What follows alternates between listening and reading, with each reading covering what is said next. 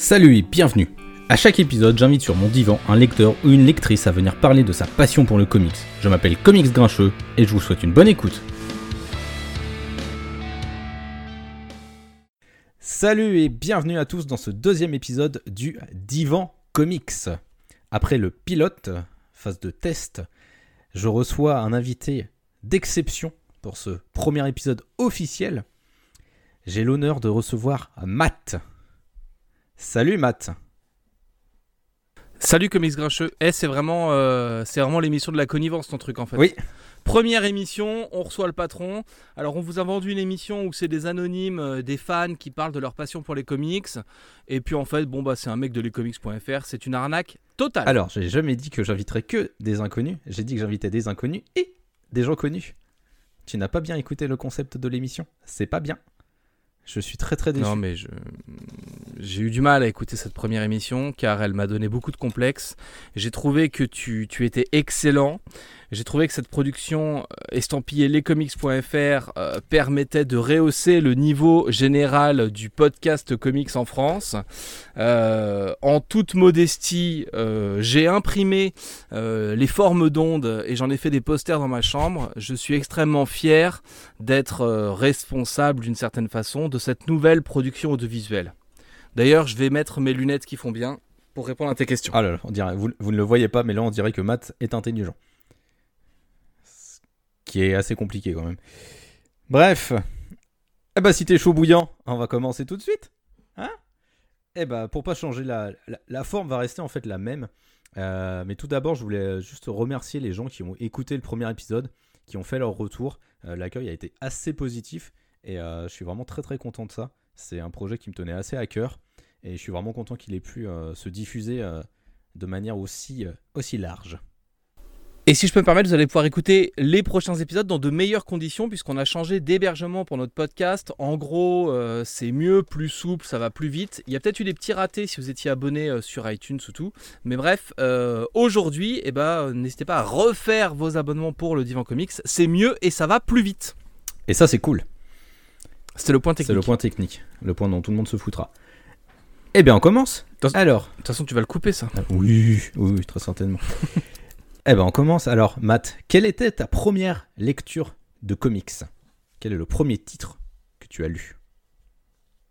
Ma première lecture de comics, c'est un Thor euh, qui était publié par euh, ou Artima euh, dans, dans cette gamme d'éditeurs.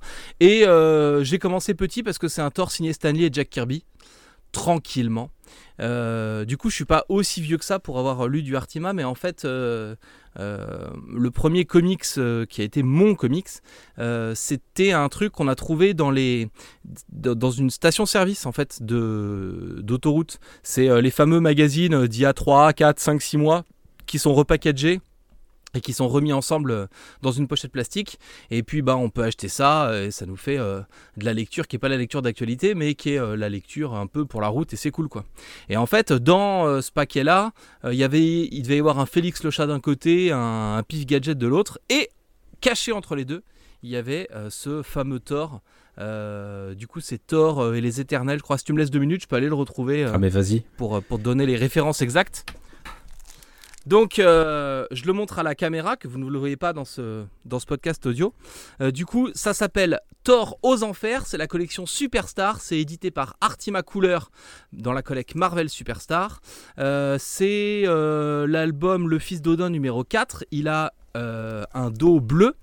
Et, du coup, moi, j'avais été fasciné par ce truc-là. Je comprenais rien à ce qui se passait. Enfin, ça commence, il y a, y a Thor qui arrive face à une armée, il y a une sorte de cyclone au milieu. Et puis quand il va rentrer dans le cyclone, il va se retrouver face à des créatures un peu humanoïdes. C'est typiquement la patte Jack Kirby. Et dans la deuxième partie du récit, il va rencontrer un personnage orange en slip qui à ce moment-là s'appelle lui et qui a capturé Sif, qui est la meuf de Thor de l'époque. Et donc euh, bah, Thor va euh, essayer de péter euh, euh, lui pour récupérer sa meuf. Et en fait, lui, c'est un personnage qui va devenir important dans mon parcours de lecteur puisque euh, avec de nombreuses évolutions, c'est lui qui va devenir Adam Warlock. qui est un personnage qui est très connu dans les années 90, notamment pour avoir eu une influence très importante sur le Cosmic Marvel. Et euh, Adam Warlock, euh, vous l'avez peut-être aperçu dans une scène post-générique du film Les Gardiens de la Galaxie 2. Mais dans les comics, eh bien, c'est lui qui empêche Thanos de réunir le gant du pouvoir et de foutre en l'air toute la galaxie. Euh, du coup, c'est pas du tout la trame qu'il y a dans le film Infinity War, puisque Adam Warlock n'apparaît toujours pas dans le, dans le Marvel Cinematic Universe. Et qu'il n'apparaîtra peut-être jamais, puisque James Gunn s'est fait virer. James Gunn, si tu nous écoutes, il a que ça à foutre en ce moment, James Gunn en plus, donc euh, comme il a plus de travail, il peut écouter le divan. Bah oui, exactement. Et il fait bien, parce que c'est une émission de qualité. D'après son animateur et son producteur. En exactement. Tout cas. Alors, euh, autant dire qu'on est neutre. Bah évidemment, évidemment. Et du coup, c'est cette, euh, c'est cette première lecture-là qui t'a fait plomb... enfin qui t'a passionné directement pour les comics? En fait, euh, oui, d'une certaine façon. Alors je triche un peu parce qu'il y a toujours eu de la BD à la maison, donc euh, j'ai dû voir d'autres trucs. Euh, il y a notamment un très très grand format euh, dans la collection Présence de l'avenir ou un truc comme ça qui, reprenait un, combat entre Wonder Woman et Superman qui se battaient sur la Lune pendant qu'un une sorte de Victor Van de Fatalis et, euh, et, un méchant samouraï japonais prenait le contrôle de la Terre. Euh, donc il y avait des, comics euh, aussi un peu dans les bibliothèques de mes parents ou des potes de mes parents. Enfin, je me souviens que ce truc-là, je l'avais lu quelques temps avant. Et puis, et puis, enfin bref, il y avait beaucoup de beaucoup de BD à la maison. On était assez sensible à ça.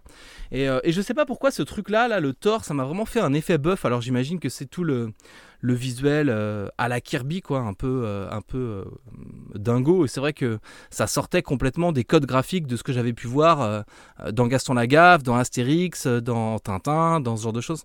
Et, et ça m'a vraiment fait un effet buff. Et je me souviens que peu de temps après euh, je, suis allé en colonie de vacances et qu'il y avait un des moniteurs qui avait un Daredevil et un Moon Knight. Et du coup que j'avais lu ça pendant, pendant tout le mois de colonie de vacances et c'était cool. Et puis euh, et puis en fait j'y suis revenu avec les premiers argents de poche. C'est à dire qu'avec mon frère on avait euh, un peu de thunes tous les mois. Et du coup on s'était un peu passionné pour pour, euh, là on est au milieu des années 90, donc c'est Semic qui commence à faire du Image Comics, qui commence à importer euh, Youngblood, Wildcat, Spawn, ensuite euh, Gen 13, ensuite euh, Darkness, des trucs comme ça. Euh, et du coup, nous, pour acheter le maximum de séries, on, se répartissait en fait. On avait une sorte de bon, bah alors si moi j'achète ça, il me reste ça, donc toi tu peux acheter cet épisode-là, comme ça on peut continuer la série. Et par contre, il y a ce hors-série à 30 balles qui sort, comment on fait pour mutualiser? Bon, bah là, ce mois-ci, c'est moi qui te file 15 balles pour que tu achètes le truc à 30 balles, et puis le mois prochain, c'est toi qui me file 15 balles pour que ce soit moi qui achète l'autre truc, et comme ça, on se répartit un peu les, les collections. Mais très vite, c'est devenu quelque chose de d'important pour nous, tu vois, au point qu'on avait une stratégie pour réussir à optimiser l'argent de poche pour acheter un maximum de comics par mois.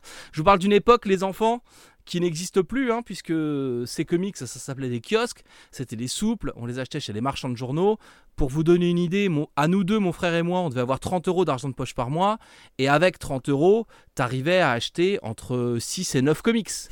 Donc c'est une époque totalement révolue. Ah, c'était, hein. c'était de la belle époque ça, parce qu'aujourd'hui avec 30 euros tu t'achètes euh, pas grand chose.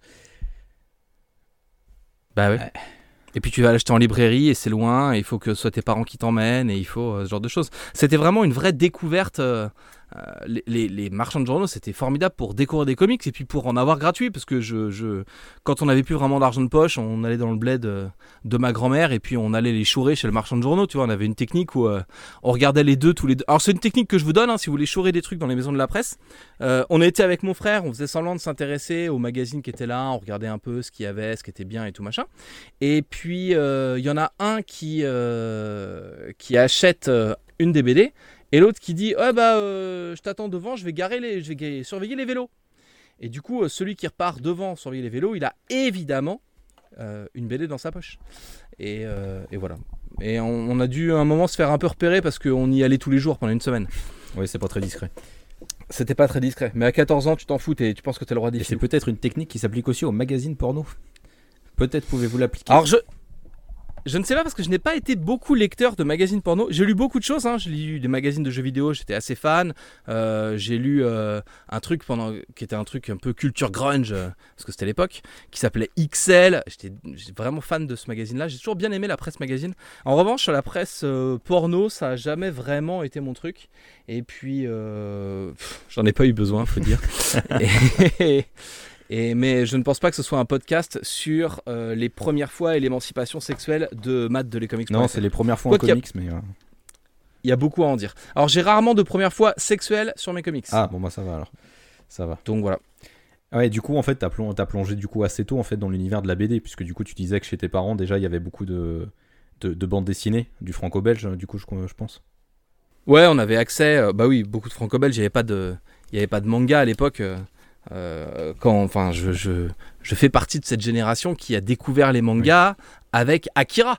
Euh, et du coup, on a appris. C'était un film, et en fait, bah, c'était aussi une BD qui venait du Japon. Et finalement, les mangas, c'était moins con que ce qu'on pouvait penser. Et du coup, on a commencé à importer du manga en France. Il y avait des magazines de pré-publication comme Kamea, où tu avais des trucs qui paraissaient euh, de façon épisodique.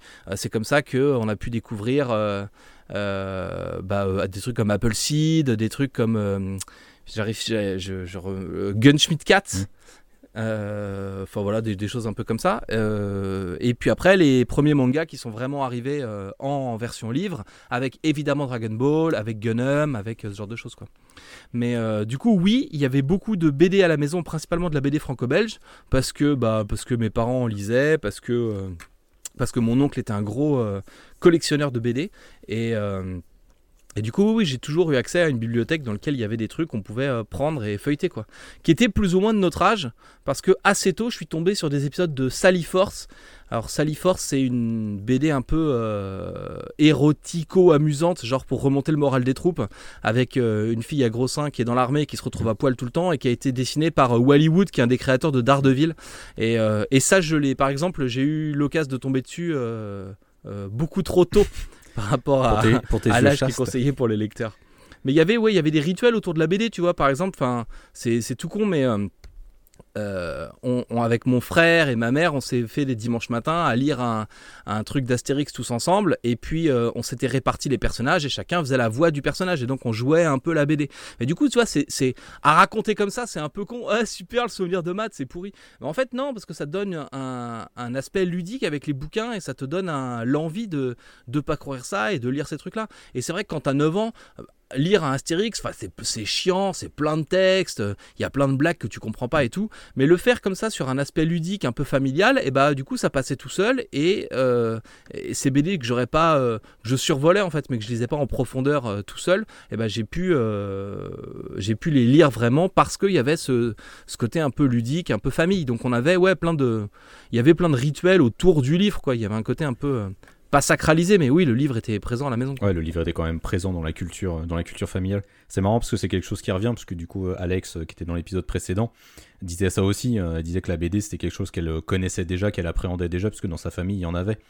Donc c'est vrai qu'on on, sent un peu cet aspect-là. Le, plonger dans le comics, c'est aussi parce que dans la famille, il y avait cette culture-là qui, se, qui se transmettait. Mais c'est c'est quelque chose qui est amusant parce que le rapport au livre, tu vois, aujourd'hui, euh, on parle de mes premières fois. Donc, euh, quand j'ai eu mon premier, euh, mon premier tort, je dois avoir 11 ou 12 ans dans ces trucs-là. Et aujourd'hui, j'en ai 38. Aujourd'hui, je suis un daron et j'ai un enfant que j'emmène à l'école. Et le rapport au livre, il est hyper, hyper bizarre et hyper compliqué parce que, par exemple, mon fils, on a très vite acheté des, des, bouquins pour bébé, pour lui montrer des trucs, pour l'acquisition du vocabulaire, tout ça, c'était hyper pratique. Et euh, ça m'avait un peu surpris, c'est au premier rendez-vous euh, pour l'entrée en maternelle, Bon, bah, la maîtresse, elle donne des instructions aux parents pour l'aider euh, dans son développement et tout, et elle dit aux parents, bah, ce serait quand même pas mal de lire des livres à votre gamin. Donc, pas forcément euh, tous les soirs, mais au moins un soir sur deux, avant de se coucher, on installe un petit rituel et on lit un livre. Et il y avait des parents qui étaient vraiment surpris par ce truc-là, qui prenaient des notes, ah oui, tiens, ça a l'air intéressant et tout. Et tu vois, nous, c'est quelque chose qui nous est venu naturellement. Du coup, c'est, on s'est pas dit. Euh, que, voilà que c'était compliqué. C'est là où je me il y a un rapport au livre qui est un peu compliqué. Le livre, c'est quand même un petit peu un truc de riche. Soit tu achètes un livre euh, de poche à 6 balles, c'est austère, il est petit, il est un peu moche, il n'y a pas d'image, puis les couvertures des romans en France, enfin, c'est juste pas possible. Quoi. Ou alors t'achètes une BD. Et une BD aujourd'hui, elle te coûte le prix d'un DVD. Tu vas la lire en une demi-heure. Un DVD il dure deux heures et demie. Pour le prix de 4 BD, que tu vas donc lire en 2 ou 3 heures, tu vas acheter un jeu vidéo qui va te tenir 20 heures. Donc évidemment, si tu le prends sur un, rapport euh, prix-temps, c'est pas rentable la bande dessinée, mais c'est autre chose quoi. Et il y a un vrai rapport dans un vrai problème dans le rapport qu'ont les gens au livre parce que bah, parce qu'il y a, y a plein de gens qui n'ont pas de thunes, euh, pas beaucoup, euh, qui ont autre chose à faire de leur argent que d'acheter les BD et que malgré tout c'est quelque chose qui euh, oui peut revenir cher. Et acheter un bouquin c'est quelque chose qui peut revenir cher.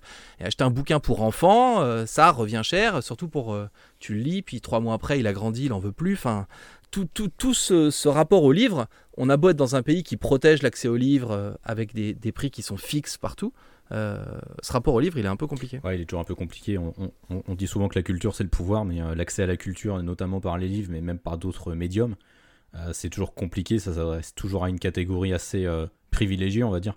Les, classes les plus pauvres, les plus défavorisées de la, société n'ont pas forcément un accès facile à ça.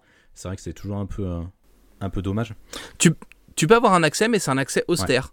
C'est-à-dire que la culture, euh, euh, la culture, l'information et tout, aujourd'hui, c'est une denrée qui est soit manipulée, euh, parce que tu vas suivre un média qui est un peu plus de gauche ou un peu plus de droite ou un peu plus syndiqué ou ce genre de choses.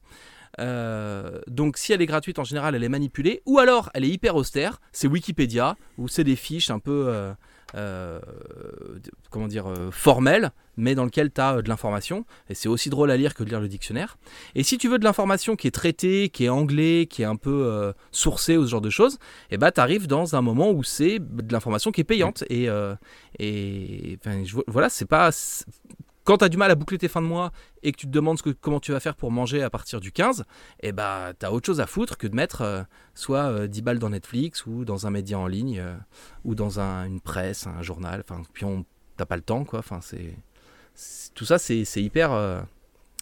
C'est des loisirs de riches. Ouais, bah, surtout le comics, hein, mine de rien, c'est quand même un, un objet qui, qui, coûte un certain prix et c'est, souvent, c'est souvent peu accessible facilement accessible en tous les cas, surtout quand tu compares par rapport à du manga par exemple, qui reste un, une BD que les, adolescents peuvent plus facilement se procurer.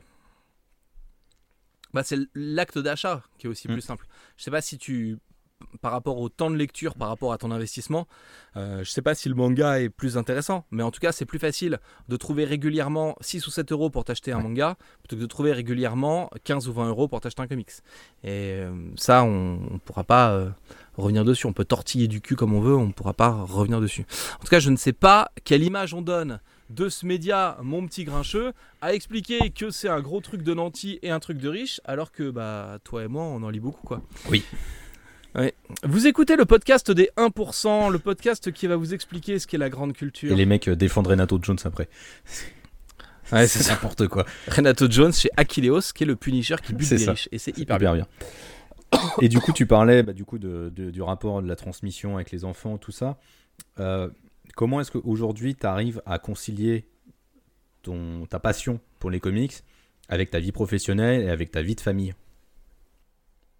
Euh, alors, c'est deux choses complètement différentes. Euh, ma... Comment concilier les comics avec ma vie de famille? Euh, D'abord, il faut trouver de l'espace. Et il faut sanctuariser de l'espace. Parce que, euh, parce que je suis en couple avec une femme qui n'est pas forcément fan de comics, qui est tolérante et tout. Euh, ça la dérange pas d'avoir un peu de BD, enfin ça le. Mais, mais elle n'a pas envie d'avoir euh, des posters de Spawn ou de Hulk euh, accrochés partout dans son salon. Elle a aussi envie d'avoir. ça c'est la femme de G qui supporte les posters de Hulk. c'est ça. Donc la mienne, elle a plutôt envie d'avoir des décorations de type normal, hein, on va dire, traditionnel. Donc euh, il faut sanctuariser de l'espace. Euh, il faut trouver un endroit où, euh, où on dit bon bah dans ce nouvel appart il y a de la place pour sur un mur là à cet endroit je mets des bibliothèques et dedans il y a des bouquins et, et c'est tout quoi. Et puis les toys, enfin les trucs, il faut toujours trouver une astuce. Donc je commence à avoir un certain âge, donc j'ai la chance d'avoir, puis je vis en province, euh, au Mans, c'est pas très cher les loyers. Donc j'ai la chance d'avoir euh, assez d'espace. Euh, dans mon appart précédent, il y avait un bureau où il y avait principalement tous les toys et puis trois bibliothèques dans la chambre pour avoir les comics. Du coup, comme ça débordait, bah, j'ai pris un garde-meuble en fait, et puis j'ai mis des cartons de comics au garde-meuble, les trucs que j'allais pas relire immédiatement. Et puis, euh, et puis là aujourd'hui, bon bah dans, on, a, on a des pièces en plus, et donc il y a une pièce que j'ai euh, privatisée et dans laquelle il y a euh, tous les comics. Alors euh, c'est une belle pièce, hein, ça fait 16 mètres carrés. On est quand même à l'étroit dedans, mais le deal, voilà, c'est qu'il faut. euh, tu peux pas être hyper envahissant, tu vois. Je sais pas si euh, toi t'es lecteur de comics, admettons que ta, ta copine soit fan de taxidermie et qu'elle collectionne les renards empaillés. Tu vois, les renards empaillés, bon bah c'est mignon, mais ça prend de la place. Et si c'est pas ton truc, et bah ça va te gaver de voir des renards empaillés partout dans ta maison. Donc eh bah, il faut que elle, elle mette sa passion quelque part et toi tu mets ta passion quelque part. Et le truc c'est c'est juste de trouver une histoire de limite. C'est-à-dire que vivre avec, à mon avis, vivre avec quelqu'un, c'est aussi respecter l'autre. euh, pour ce que ce que ce qu'il fait euh, comme toi et ce qu'il fait pas comme toi et, euh, et si ta meuf elle lave le linge mais qu'elle euh, le- utilise pas le même adoucissant que toi ou qu'elle trie pas les trucs de la même façon que toi ça sert à rien de lui casser les couilles parce qu'elle va arrêter de le faire donc autant le laisser faire à sa façon si c'est fait tu vois tu t'en fous. Et ben nous c'est pareil en fait. Elle a euh, elle a des passions à elle euh, dans un secteur à elle et j'ai des passions à moi dans un secteur à moi. Et le fait que ça déborde pas sur la vie l'un de l'autre fait que on peut vivre ensemble. Avec mon gamin c'est pareil. Il y a des comics il y a accès mais je vais pas le gaver avec ça. Je lui fais pas des cours d'apprentissage pour lui apprendre qui sont les Avengers, la Justice League internationale et ce genre de choses. S'il a envie de découvrir ces trucs-là, il aura l'occasion de le découvrir. Mais il va certainement pas découvrir les super-héros par les comics. Il va d'abord les voir dans les jeux vidéo, il va les voir dans les dessins animés, euh, il va les voir dans, dans tous ces trucs-là. Et puis après, si ça l'intéresse, il viendra aux bandes dessinées. Mais j'ai pas du tout envie de le, de le pousser là-dedans et de le gaver là-dedans. Et, euh, et voilà. Parce que s'il devient trop fan de comics, euh, il va me buter pour hériter. Donc c'est pas très C'est ce que intéressant. j'allais dire, il va prendre ta place. Matt Junior. Je préfère laisser les choses se faire. Et après, comment je le, comment je le, comment je le croise avec ma vie professionnelle Euh, Bah écoute, euh, c'est une passion qui, est- qui peut être assez secrète. hein. C'est comme un mec qui fait du modélisme euh, et qui fait des petits bateaux dans des bouteilles le week-end. Ça l'empêche pas d'avoir euh, à peu près n'importe quel travail. C'est pas quelque chose qui déborde. J'ai pas une passion genre pour pour le piercing, pour le custom facial, pour pour le tatouage ou ce genre de choses. J'ai pas une passion qui, au quotidien, est envahissante. Alors, je- au boulot, je suis peut-être celui qui a le plus de t-shirts de Marvel et de DC. Ça, c'est certain. Mais, euh, mais ça m'a jamais empêché d'avoir une vie d'adulte normale. Ok. Du coup, j'ai du mal à piger le sens de ta Le question. sens de ma question, c'est surtout au niveau du temps en fait. Parce que le comics, c'est quelque chose qui peut, c'est une passion qui peut être débordante et qui peut demander parfois du temps euh, si tu veux te plonger dans une lecture et de la concentration aussi. En fait, c'est les à côté qui m'ont demandé du temps. Euh, moi, je lis du comics depuis hyper longtemps et euh, je fais des, j'ai des activités à côté de mon boulot depuis hyper longtemps. Notamment, je fabrique des produits euh, multimédia, euh, des émissions de radio et des trucs indés depuis 2005. Donc, ça fait un bail. Et ça, c'est des trucs qui demandent, qui demandent du temps. Quand euh, ma première boîte s'est plantée, j'ai recommencé et puis que je me suis euh, vraiment réinstallé euh, parce que j'avais beaucoup déménagé avant, c'est un peu compliqué. Bref, quand ma première boîte s'est plantée et que j'ai eu un peu plus de temps, j'ai recommencé à lire beaucoup de BD et c'est le moment où Urban est arrivé. Et moi, je suis un enfant de Semic, des kiosques et tout. Du coup, je connais mal DC Comics. Et le fait d'avoir du DC Comics qui arrive avec les New 52, donc qui est un point d'entrée euh, fait par l'éditeur américain et qui arrive avec une nouvelle collection, un nouvel éditeur, enfin fait que c'était hyper cool pour se lancer, c'était vraiment le moment. Et quand Urban est arrivé, j'achetais tout Urban. Enfin tout, tout. Et du coup, je vous laisse imaginer le budget que ça fait, tout Urban. Euh, du coup, j'étais à genre 400 balles de comics par mois à un moment. Et, euh, Ouais, j'ai- et je me suis J'ai dit, c'est- essayé ado, mais enfin quand j'avais l'âge, quand Urban a commencé, j'ai pas tenu un mois. Donc. ah non, c'est pas possible. Et du coup, je me suis dit, il faut trouver des trucs pour, euh, pour en faire quelque chose, pour pas que ça reste dans le vent. Et c'est à ce moment-là que j'ai recommencé à faire des trucs indés à côté du boulot et que j'ai commencé à faire euh, des chroniques sur les comics euh, euh, et, ce genre de choses. Et c'est ça qui prend plus de temps. Parce que si j'étais juste un lecteur, trouver du temps pour lire, j'ai un boulot simple, hein, j'ai un boulot où je suis à 35 heures par semaine, enfin, j'arrive à trouver le temps de lire. Je suis pas un gros fan de télé, je passe pas toutes mes soirées devant, devant euh, des films qui sont entrecoupés par des pubs, enfin ce genre de choses. Donc euh, tu, tu peux trouver le temps de facilement de jouer aux jeux vidéo, de lire tes comics. C'est produire du contenu à côté qui te demande du temps. C'est faire un site, faire des chroniques, répondre aux gens, corriger les fautes. beaucoup corriger les fautes. Euh, et puis et puis voilà et puis gérer des rédacteurs. On va aujourd'hui toi et moi on est ceux qui supervisons la partie écrite de lescomics.fr. Euh, et du coup, enfin vous pouvez le voir sur les productions de contenu, il y a moins de contenu de comics grincheux et de maths. Et c'est pas parce qu'on bosse moins que les autres, c'est juste parce qu'on est derrière à superviser, coordonner, corriger, planifier, faire euh, que, ce truc-là. Euh, enfin, que vous preniez pas 15 articles un lundi matin et qu'il n'y ait plus rien jusqu'au dimanche après-midi, quoi. C'est juste organiser les choses. Donc, c'est tous ces trucs-là qui, qui prennent un temps fou. Ok. Ben justement, tu, parlais un peu de ton travail à côté, enfin de, tes chroniques, de tous les à côté que tu fais. Comment est-ce que tu en es venu à te dire je vais chroniquer du comics? Bah comme je te disais, j'achetais beaucoup, beaucoup de comics. Euh, et il fallait que ça serve à quelque chose. J'ai un petit passé dans la production euh, de contenu euh, audio et de chroniques radio.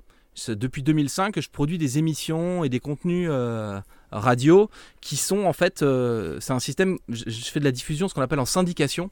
En fait, je produis une émission chez moi qui est, qui, au format des radios, qui peut être découpée pour qu'ils puissent mettre des pubs à l'intérieur s'ils veulent et tout, mais dans lequel je ne dis jamais le nom de la radio. Donc n'importe quelle radio peut le diffuser. Et donc je passe un contrat avec des radios, je m'engage à leur livrer une émission gratuite toutes les semaines, elles s'engagent à diffuser l'émission aux horaires qu'elles ont choisis. Et euh, pour ces trucs-là, il y a un, organisme qui est l'équivalent de la SACEM en fait pour les gens qui produisent des contenus multimédia et qui permet de gratter 4 balles en droit d'auteur. C'est pas grand chose, mais ça permet de gagner un peu en droit d'auteur. Et du coup, puisque euh, Urban me ponctionnait tout mon argent, je me suis dit, il faut quand même que je trouve quelque chose pour expliquer à Moumoun que ben, j'achète plein de BD et que c'est pas dans le vent. Donc euh, j'ai recommencé à faire des contenus multimédia en disant, t'as vu toutes les BD que j'achète? Ah, cette fois c'est pour le boulot, donc ça passe. Et puis, euh, et puis c'est comme ça que j'ai lancé cette chronique quotidienne, la sélection comics, qui était du coup une chronique dans laquelle je devais assurer la promotion d'un bouquin par jour. Et donc, ça me permettait de bah, garantir le volume de lecture que je devais euh, avoir, encaissé et tout. Et puis, euh, et puis, à côté de ça, je suis aussi un, petit malin. Et puisque j'avais fait des émissions avant dans le milieu de la musique, et que dans le milieu de la musique, et eh bah, les maisons de disques t'envoient les disques gratuitement pour que tu les chroniques, eh ben, j'espérais bien qu'en faisant la même chose dans la BD, les éditeurs allaient envoyer aussi un peu de livres gratuitement pour que je les chronique, parce que bah c'est toujours ça de prix quoi. Et euh, spoiler, ça marche. Du coup, j'ai reçu un peu des bouquins gratuitement. Donc, j'ai pu gagner un peu d'argent en droit d'auteur et j'ai pu gagner un peu de livres qui arrivaient dire gratuitement par la poste de la part des éditeurs pour les chroniquer. Et ça me permettait de continuer à lire beaucoup, beaucoup, beaucoup, beaucoup de comics. Et voilà, finalement, euh, finalement ça c'est tout bénef. Donc en fait, c'est c'est un peu intéressé le moment où je recommence à parler des comics. Et à côté de ça, c'est une sorte de fil rouge dans ce que j'ai produit à côté, où je, j'essaye de parler de choses que je trouve pas assez médiatisées. Mes premières émissions, par exemple, elles parlaient principalement de rock indépendant. Vous entendez un peu de musique à la radio, vous n'imaginez pas le nombre d'artistes dont vous n'entendrez jamais parler, parce qu'ils n'ont pas accès aux maisons de disques parce qu'ils vont pas être assez vendeurs, parce qu'ils pourront pas faire de concerts, parce qu'une salle va pas planifier quelqu'un qui va pas remplir et donc qui va pas générer un peu d'argent. Parce qu'ils n'ont pas accès aux radios. Parce que pour avoir accès à de la diffusion sur une radio, eh ben, il faut acheter des passages pubs sur la radio. Ah ouais, t'as raison, il faut payer pour passer à la radio. Et même, des fois, il faut céder une partie de ses droits d'auteur. Enfin, il y a plein de choses comme ça, on n'en entendra jamais parler. Donc moi, j'ai fait une émission qui permettait de diffuser la musique et de faire des interviews d'artistes indés, par exemple, dont on n'entendrait jamais parler. Après, j'ai fait un truc qui s'appelle C'est quoi ton job qui est euh, aujourd'hui est de retour en podcast. Vous pouvez réécouter les C'est quoi ton job euh, Et en fait, c'est des chroniques où on fait des interviews de professionnels de la musique. C'est quoi le vrai boulot du mec qui fait le casting des artistes de la RATP C'est quoi le vrai boulot d'un chef d'orchestre? C'est quoi le boulot d'un réalisateur de clip D'un arrangeur? C'est quoi un arrangeur? C'est quoi un distributeur numérique? Le mec qui met la musique sur iTunes, c'est quoi son travail? Donc tous ces trucs-là, en interview sur des formats hyper courts, accessibles. Une question, une réponse en 2 minutes 30 et en 5 questions on a fait le tour d'un métier de la musique du coup, j'essaye de mettre en avant des trucs euh, pas connus, mal connus et tout. Et la culture comics, eh ben, c'est quelque chose qui malgré tout est mal connu. On connaît les super-héros parce qu'on les a vus en dessin animé, en jeux vidéo, on les a vus au cinéma, on commence à connaître les titres des grandes sagas, les aventures et tout. Mais les, les comics, ça se vend mal. Et les comics, ça se vend de plus en plus mal. Anecdote, les kiosques de, de Urban autour de Batman tire entre 10 et 13 000 exemplaires par mois. Hmm. pour avoir discuté avec les mecs des de, de Semic, donc qui publiaient les comics avant, le mec me dit quand on a commencé à publier Spawn et que les ventes sont tombées à 15 000 exemplaires par mois, bah on s'est demandé si on n'allait pas arrêter le titre. C'était pas assez. Donc aujourd'hui, un des titres qui vend le mieux en France, il est entre 10 et 13 000. Il y a 15 ans, un titre qui vendait à 15 000 exemplaires, fallait l'arrêter parce que ça marchait pas. Donc c'est pour dire que le marché se tasse et qu'il y a en fait de moins en moins de gens qui lisent des comics. Et donc, eh ben, il fallait un sauveur pour parler de comics dans un média traditionnel. Il n'y avait pas de chronique radio sur les comics, pas de chronique télé sur les comics. Techniquement, il n'y a même pas vraiment de chronique BD euh, sur euh, les radios et les Mm. télés, généralistes. Et du coup, bah, euh, la sélection comics, c'était ça. Et c'était une sorte de cheval de Troie, où c'est une chronique courte, c'est court comme l'horoscope, comme la météo, tu sais, comme toutes ces chroniques qui t'intéressent pas. Et dès que tu commences à trouver ça chiant, c'est terminé. Bah, la section comics, c'était pareil. C'était assez court. Dès que tu trouvais ça chiant, c'était terminé. Sauf que toi qui n'entendais jamais parler de BD, et bah, de temps en temps, t'entendais un petit peu parler de BD. Et ça, c'est bien. Bah, je pense en tout cas. Bah, moi, je t'ai découvert comme ça, hein, pour, euh, pour en parler un peu plus personnellement. Moi, c'est à travers la sélection comics que, j'ai, que je t'ai découvert. Et euh, j'ai été tout de suite séduit par le, par le truc parce que je me suis dit, mais c'est génial en fait, parce que ça permet, sur, ça dure deux minutes, ça dure pas longtemps. Des gens qui connaissent pas le comics, ça peut peut-être les intéresser sur un produit. Des gens qui euh, lisent du comics et qui se sentent un peu délaissés, un peu mis de côté parce qu'ils entendent jamais parler de leur médium, et bah, ils peuvent être intéressés tout de suite, quoi. Et ça, c'est cool. Ouais, puis ça, ça passait, euh, ça fonctionnait vraiment comme un cheval de Troie. Pour les radios associatives, c'était un format de 2 minutes. Pour les radios commerciales, c'était un format de 60 secondes. Donc il fallait parler d'une BD et la présenter en 60 secondes. hein. Et euh, t'enlèves le jingle avant et le jingle après, ça faisait 52 secondes de texte. Et, du coup, ça passait à la place des pubs.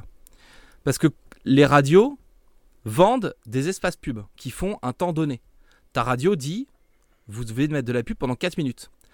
La radio qui est à Blois doit vendre 4 minutes de pub sur Blois. La radio qui est à Alençon doit vendre 4 minutes de pub à Alençon. Celle de Lyon, 4 minutes de pub à Lyon. Enfin, vous avez compris le truc. Admettons qu'une des radios n'arrive pas à vendre 4 minutes, mais qu'elle vende que 3 minutes de pub. Qu'est-ce qu'elle fait pendant une minute? Donc soit elle met, ce que vous entendez, c'est des medleys musicaux où ça vous dit le meilleur de la musique, c'est chez nous, et t'as plein de disques enchaînés. Soit ils mettent des programmes qu'on appelle des caches écrans qui sont des, des programmes faits pour, et donc qui sont faits pour combler le temps d'une pub, pour combler le petit trou. Et bien la sélection comics, c'était ça, c'était un cache-écran. Donc on savait jamais à quelle heure ça allait tomber, mais en moyenne, sur les radios qui les diffusaient, il y avait entre 8 et 12 diffusions par jour sur chaque émetteur. Donc ça permettait d'avoir une putain d'exposition pour, euh, euh, le comics, quoi. Et ça tombait n'importe quand, en plein après-midi, au milieu de la nuit, ou ce genre de choses. C'était vraiment un cheval de Troie. On, on profitait des radios pour euh, fournir un format qui ressemblait à une chronique professionnelle et qui parlait de bande dessinée à des gens qui n'en entendaient jamais parler d'habitude. Et si sur toutes ces chroniques, eh ben, sur 1000 mecs touchés, ou 1000 nanas, pardon, c'est un défaut de langage, sur 1000 personnes touchées, s'il y en a une qui a acheté une fois une BD, qu'elle n'aurait de façon pas acheté, eh ben, c'est gagné pour tout le monde. Et ça, c'est beau. Mais c'est marrant parce que du coup, on, on ressent un peu dans ton parcours le, cette envie de, de faire découvrir des choses euh, qui sont pas forcément euh, très connues, qui sont pas forcément euh, les plus mises en avant. Euh, D'où tu penses que ça vient, cette, cet état d'esprit? Alors là, j'en sais rien du tout. Bah non, c'est compliqué comme question. Je sais pas, t'as pas envie, toi, quand tu. Quand tu quand as vu un super film, t'as pas envie de le dire à tout le monde. Quand t'as lu un super bouquin, t'as pas envie de le dire à tout le monde. Quand t'as couché avec une super meuf, t'as pas envie de le dire à Euh, tout le monde. Enfin, du coup, euh, je sais pas, ouais, il y a une envie de. Il y a une envie de. Ça m'intéresse pas de rager pendant, pendant des jours et des jours, toi, les trucs que j'aime pas. euh, on n'a pas besoin d'en parler, puis de toute façon, je les, je les regarde pas. Et je suis un mec qui. J'ai j'ai une tendance un peu hyperactive et donc je m'encombre pas de ces trucs-là. En fait, dès qu'il y a un truc qui m'a pas plu, je le zappe parce que ça. J'ai pas envie de m'occuper l'esprit avec des choses qui, qui me plaisent pas et qui m'intéressent pas. Et, euh, et contrairement à cet aspect un peu, un peu grognon, un peu grande gueule et tout que je peux avoir parfois, euh, je, je, non, non, je, je suis là pour transmettre des trucs que j'aime, quoi. Et, euh, et les trucs que j'aime pas, que j'ai. Les trucs que j'ai vus par exemple et que j'aime pas, c'est pas une question de mépris ou quoi que ce soit, tu vois. Il y a des trucs qui me plaisent pas et que et pour lesquels, enfin, je peux comprendre le point de vue. Il y a des choses avec lesquelles je suis pas d'accord et je peux comprendre le raisonnement et tout machin. Après, euh, est-ce qu'on a besoin de faire de la pub à des trucs euh, nuls alors qu'il y a plein de trucs euh, géniaux qui sont pas du tout connus quoi Enfin, à mon avis, on, on ferait plutôt. Enfin, tu vois, si, si tous les gens sur internet, au lieu de retweeter des trucs qu'ils aiment pas, tu, tu retweets un truc que t'aimes pas en disant Ah, c'est vraiment de la merde Ok, super. Combien de trucs que t'aimes t'as retweeté en disant Ah, c'est vraiment bien Donc peut-être que la démarche, elle est là. Et les réseaux sociaux, à l'origine, c'était ça. Il y, a avait un- que un bouton j'aime sur Facebook. Il n'y avait pas de bouton euh, j'aime pas. T'étais là pour transmettre des trucs que tu aimais. Donc peut-être que si on transmettait des choses qu'on aime sans se, sans se dire. euh, euh, Enfin, sans, sans- après, c'est sans être jugé pour ça, tu vois. C'est peut-être que si on, juste on arrivait à transmettre des trucs qu'on aime, et ben, ça irait mieux. On n'a on n'a pas besoin de, de, de troller, de hater, de tout ce que tu veux. Tous les gens qui sont des, des trolls permanents sur Internet, des haters permanents sur Internet, ces gens-là, il y a bien des choses qu'ils aiment. Est-ce que le temps que tu passes à dire à un mec qui fait un truc, c'est de la merde, tu pourrais pas le passer à montrer aux gens qui te suivent et qui, grosso modo, sont plutôt de ton avis? Est-ce que tu pourrais pas partager avec eux des trucs que tu as bien aimé et du coup transmettre un truc un peu, un peu positif, quoi? Enfin, je sais pas. C'est mon, mon état d'esprit. Mais je sais pas d'où ça vient, Mm. tu vois. Ouais, mais c'est juste un état d'esprit qui est ancré en toi. C'est, ça me fait penser à une phrase de Peyton Oswalt, qui est un humoriste américain. Dans son dernier spectacle, il conclut son spectacle en disant euh, C'est le chaos partout dans le monde, soyez gentils. Et ce que tu essaies un peu de propager à chaque fois, cette, euh, cet amour du comics, en tous les cas, le, le fait de partager des choses qu'on aime et pas des choses qu'on déteste, ça me fait un peu toujours penser à ça. Je trouve que c'est, c'est, C'est- c'est un bon état d'esprit. C'est. Ouais. Je trouve que tu mets quand même des grands mots et des trucs. euh, je suis comme ça. genre de la, ré- de la référence intellectuelle comme ça sur des trucs qui. Enfin, tu vois, je me, je me prends pas du tout la tête avec ça. J'ai pas l'impression de. Ça changera pas le monde, hein, ce qu'on est en train de Ah faire. non. Là, ce podcast, euh, lescomics.fr, le fait de vous avoir fait découvrir ou pas de la BD, le fait de vous avoir énervé, le fait d'avoir euh, euh, provoqué des réactions, de. de enfin, d'avoir créé des, des gens qui nous aiment, des gens qui nous aiment pas. Enfin, pff, ça, ch- ça changera pas le monde. Ça rendra pas les gens qui nous écoutent euh, euh, plus heureux, peut-être, temporairement. Ça nous rendra pas riches, ça Non, nous rendra ça- pas célèbres. Ça nous coûte du fric et ça nous coûte du temps. Mais après, est-ce que qu'est-ce que tu as à faire dans ta, dans ta vie, tu vois? Enfin, moi, j'ai plus l'impression d'être utile à la société quand, euh, quand j'essaie de faire connaître des BD, des artistes, des trucs que j'ai bien aimés, plutôt que quand je me lève à heure fixe pour aller glander dans un boulot que j'aime pas, quoi. Donc, euh, je, suis plus utile quand je partage du, quand je partage du, bien culturel et quand j'essaye de, de, de, transmettre euh, à, des, à, des, à des gens qui vont me suivre euh, des, des choses que j'ai aimées, quoi. Et puis, et puis on en discute. Et puis si j'ai pas aimé, je suis un lecteur comme les autres, donc n'hésitez pas à avoir votre propre avis, tu vois. Il y a aucune, je suis dans la masse, quoi. C'est pas parce que c'est pas parce qu'on a acheté un nom de domaine et qu'on a installé un WordPress dessus que d'un seul coup on est euh, des journalistes éminents, que d'un seul coup on a une parole qui est responsable, que Enfin, par exemple, lescomics.fr, c'est un truc ouvert. hein. Il y a très peu de candidatures de gens qui ont postulé sur lescomics.fr qui ont été refusés. Et en général, les gens qui ont été refusés, c'est simplement parce qu'ils écrivaient pas dans une langue qu'on comprenait en fait. Euh, c'est, tous les avis ont globalement leur place. On est, on est des lecteurs comme les autres. C'est pas parce qu'on a pris la parole à un moment que, que on se voit au-dessus de la mêlée, quoi. En revanche, on peut avoir des avis tranchés sur plein de choses. Ouais, mais ça n'a rien à voir, ça. Bah non. C'est- c'est- Mais on c'est peut deux choses différentes.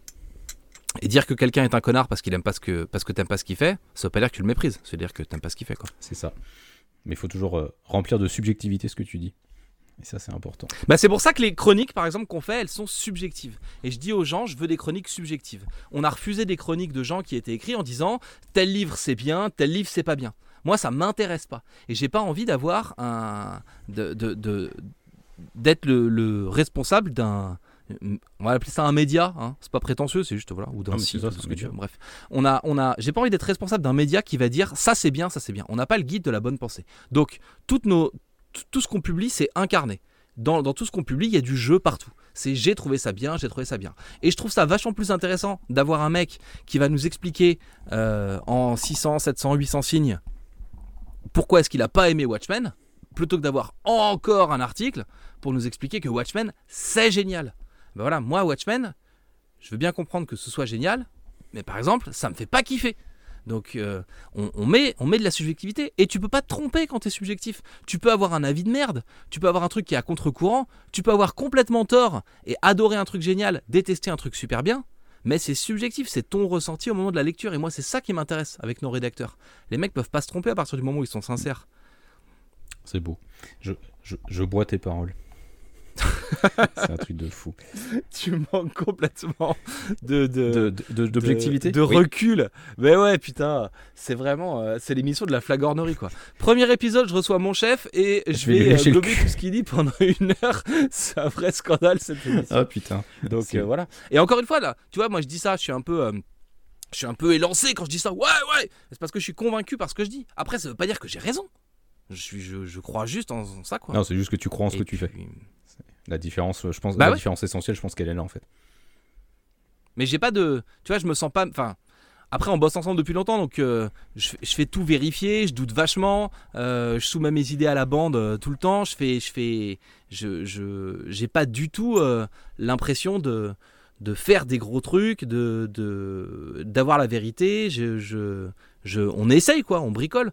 Enfin, fermer les commentaires et essayer de se priver des réseaux sociaux, par exemple, euh, je suis pas certain que ce soit une bonne idée quoi. En revanche, les réseaux sociaux, ça m'énerve. Donc j'essaye de proposer une autre solution, une autre alternative aux gens qui nous font l'honneur de nous suivre. Mais, euh, mais je me dis pas que, que c'est ouf ou que c'est l'idée du siècle, ce genre de choses. Et voilà, c'est juste, euh, on essaye de faire des trucs à notre niveau. On changera pas le monde, mais enfin, c'est histoire d'être un peu euh, fier, c'est pas le mot, mais d'être un peu voilà content de, de ce qu'on a pu de ce qu'on a pu faire quoi. Puis au moins à la fin, on aura essayé, tu vois, on aura fait quelque chose. Et puis on aura rendu, euh, on aura fait découvrir euh, deux ou trois BD sympas à 15 personnes. On aura euh, fait rire euh, deux trois personnes qui écoutent des podcasts, le top des comics, ce genre de conneries pendant une soirée. Je vous aurais fait découvrir un ou deux vidéastes que YouTube vous aurait pas montré avec son algorithme pourri. Bon bah voilà, pour moi c'est gagné, tu vois. J'ai pas d'autres velléités. C'est c'est ça l'aboutissement du truc. Ok. Euh, on va passer à autre chose du coup. Autre sujet. Ah, ok. Non, parce que là on est en train de se, Finalement, là, on est en train de se branler. Grincheux, On est en train de se ça branler. l'intéressait pas, donc. euh, Non, mais on est en train de se, on est en train de se branler là. Les, les- les gens sont en train déjà de d'arrêter de, de nous écouter. On va passer à la rubrique que j'appelle les deux minutes de l'invité. C'est-à-dire que c'est. ah bon, tu, tu parles déjà beaucoup depuis tout à l'heure, hein, mais euh, je, je te laisse deux minutes pour parler d'une autre passion que tu as en dehors des comics.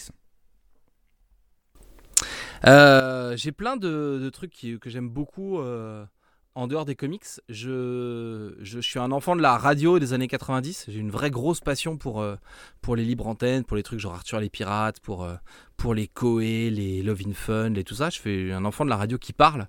Et puis, je suis devenu rapidement un enfant des jeux vidéo. Et les jeux vidéo, eh ben, c'est trop bien. Et en fait, je cherche dans les comics et dans les jeux vidéo la même chose.